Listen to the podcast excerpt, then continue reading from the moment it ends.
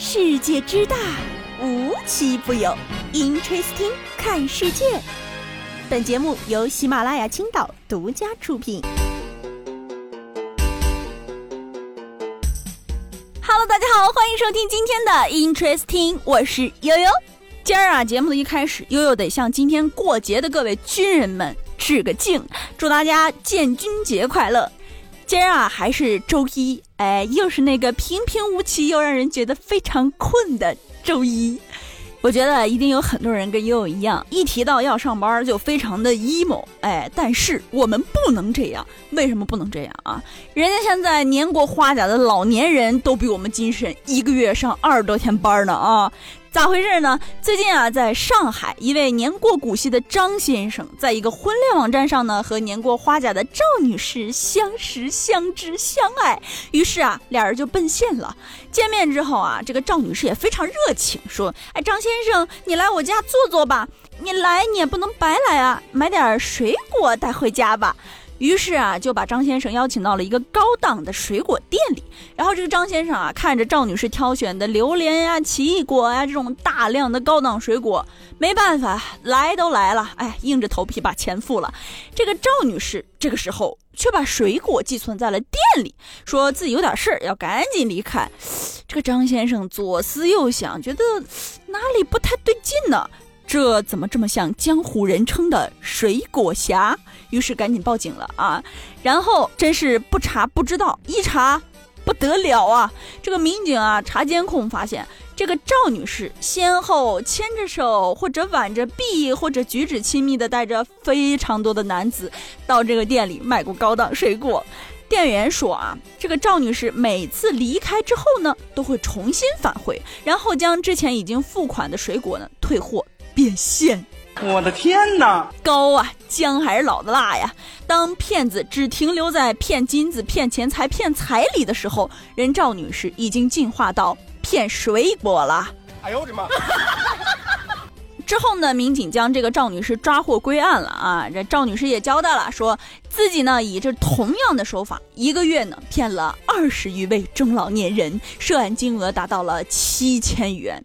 有的网友就说了：“我二十年没一个男朋友，人家一个月二十个男朋友。”目前啊，这个赵某已经被这个警方采取了刑事强制措施，这个案件也在进一步的审理当中。悠悠觉得啊，人家阿姨退休后还坚持再就业，一个月还要上二十多天班，我们还有什么原因不努力呢？滚！有这年过花甲的水果侠，哎，就有正值青年的鲨鱼侠。相信前两天啊，大家也看到过这个新闻，就是一个网红蹄子，他烹食了鲨鱼啊，然后就被网友举报了，说他烹食的这个鲨鱼呢是国家二级濒危保护动物，怎么能吃呢？还明目张胆的发到网上啊！虽然这位主播的粉丝用户群体非常之大。这个事件啊，也是一经发酵，终于在昨天，这个四川南充的警察呢，也是公布了这个事件的最新调查结果，说这位网红博主蹄子烹食的大白鲨呢，来自福建沿海，确实属于濒危动物，也就是绝对不能捕食的鲨鱼类别。然后这个相关产业链的人员呢，已经被警方给控制了啊。除了被网友举报的这个鲨鱼之外啊，又去看了一下回放，之前这个涉事的网红呢，还吃过娃娃鱼，啊，孔雀。火鸟简直就是把各种猎奇的东西、杀气腾腾的当做了人间烟火气。哎，虽然现在这个网络环境给了普通人一夜爆火的机会，但是我觉得也不能作为博眼球和没有下线的机会吧。尤其这位博主还在节目中提到了自己呢是通过正规渠道购买的。嗯，我就非常纳闷了，到底什么样的正规渠道能买到国家二级保护动物？这个背后可能还有什么我们不为人知的产业链吧？希望警察叔叔能够一查到底，给这大白鲨一个交代啊！虽然现在这个网络环境很好，做网红吃播的人也很多，但是我觉得通过这种濒危保护动物的生命来博眼球的方式，真的是让人非常的看不起啊！在这儿呢，悠悠也呼吁啊，就是看的人越少，他们的流量就越少，这样他们就没有什么生存空间。这种毫无营养水平的吃播类美食节目也能越来越少，还我们这个网络环境的一片清净啊！我从未见过有如此厚颜无耻之人。为了博眼球呢，这网红呢可以吃鲨鱼。下面这酒吧呀，为了博眼球，出了一系列让人匪夷所思的规定。嗯，前一段时间呢，网上有一个标题叫做“江苏一酒吧禁超一百三十斤女生进”，迅速就登上了热搜，然后引起了大家的一片讨论。是咋回事儿？前段时间呢，一个网友发文说，江苏无锡一个酒吧的门口写到了啊，第一，禁止超过一百三十斤的女生。第二，禁止秃头、大金链子人士入内引热议。对此啊，这个涉事酒吧工作人员回应称：“哎，开玩笑的，只不过我们是用来宣传的。如果你超过一百三十斤呢，也是可以进的，只要你形象好一点，穿的得体就行。”什么叫超过一百三十斤还是可以进的？只要形象好一点，穿的得体。请问一下，穿的得体和形象好一点的标准是什么呢？怎么现在衡量人都拿衡量猪肉的标准来了吗？标上盖了红章才是正常猪肉，不盖的就不能进是吗？哎，人家呢还补了一句，说那些能够通过标语感到不舒适的女孩，也不是他们的客户人群。我真的谢谢了。随意评价别人的外貌、长相、身材的，也不是我们选择店铺的标准。今天最后要说的这个闹心的事儿啊，是前一段时间已经发酵过的一件事儿。核心呢就是关于仨字儿：校园贷。我觉得这事儿呢，真是不得不说。前天呢，一条微博热搜被顶了上去，tag 是罗敏称被东方甄选董宇辉拉黑。这条热搜呢，就是最近一整个事情的开端啊。最近卖预制菜很火的那个罗敏罗老板，有次去董宇辉直播间连刷十个嘉年华，一共大概三万块人民币，然后被东方甄选拉黑了。于是啊，这个罗老板本人呢就出来发视频，说怎么东方甄选董宇辉把他拉黑啦，表示自己很委屈，巴拉巴拉巴拉。然后呢，据媒体报道，董宇辉在直播间做出了如下回应：东方甄选是公司账号，与个人无关，个人也没权利支配账号。对于罗敏被拉黑的事情，应该是直播导演小哥大学刚毕业，有私人恩。恩怨在，但了解了下原因，表示理解。哎，这个回应一出啊，社交网络上很多人都为之叫好，大家都夸啊，董宇辉情商太高了，埋汰人不吐脏字儿啊。然后啊，这个整件事情就开始发酵了，网络上有很多朋友开始起底罗敏，说大家难道不知道吗？罗敏就是搞校园贷的鼻祖。他当年搞去分期真是赚了金山银山，为什么这种人还能在公共平台蹦跶？搞校园贷遗臭万年的还能东山再起，真是让人没想到呢。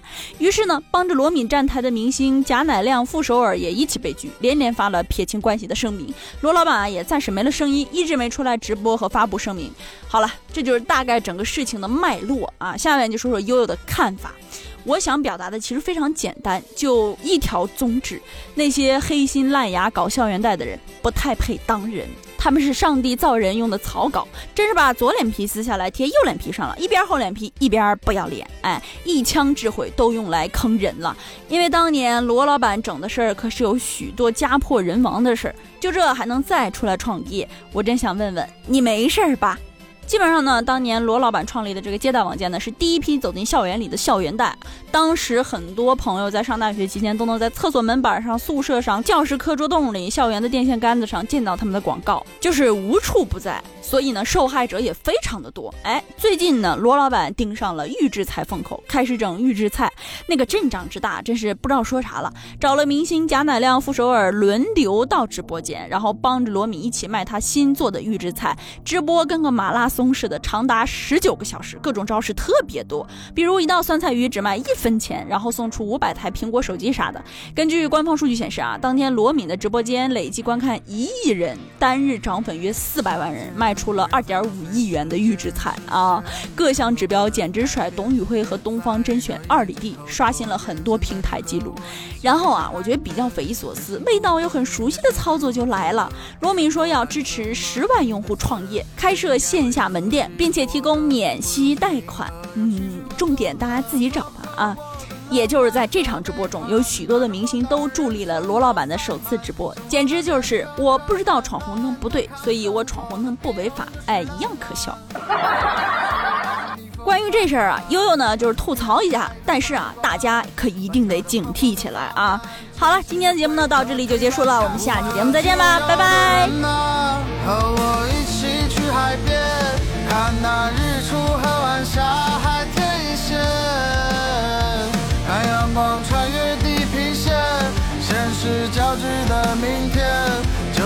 这个夏天为自己改变，别怕山高路远去冒险。我真的不 care 你是否会喜欢我，我跟风背地的美全都是在我。我猜不透大多数就不予示弱，过好你的生活，你管我应该怎么快活？没有人能有资格审判别人的生活和牵绊。快闭上你的高谈阔论，乘风破浪，把理想的风帆。我就是肆意张扬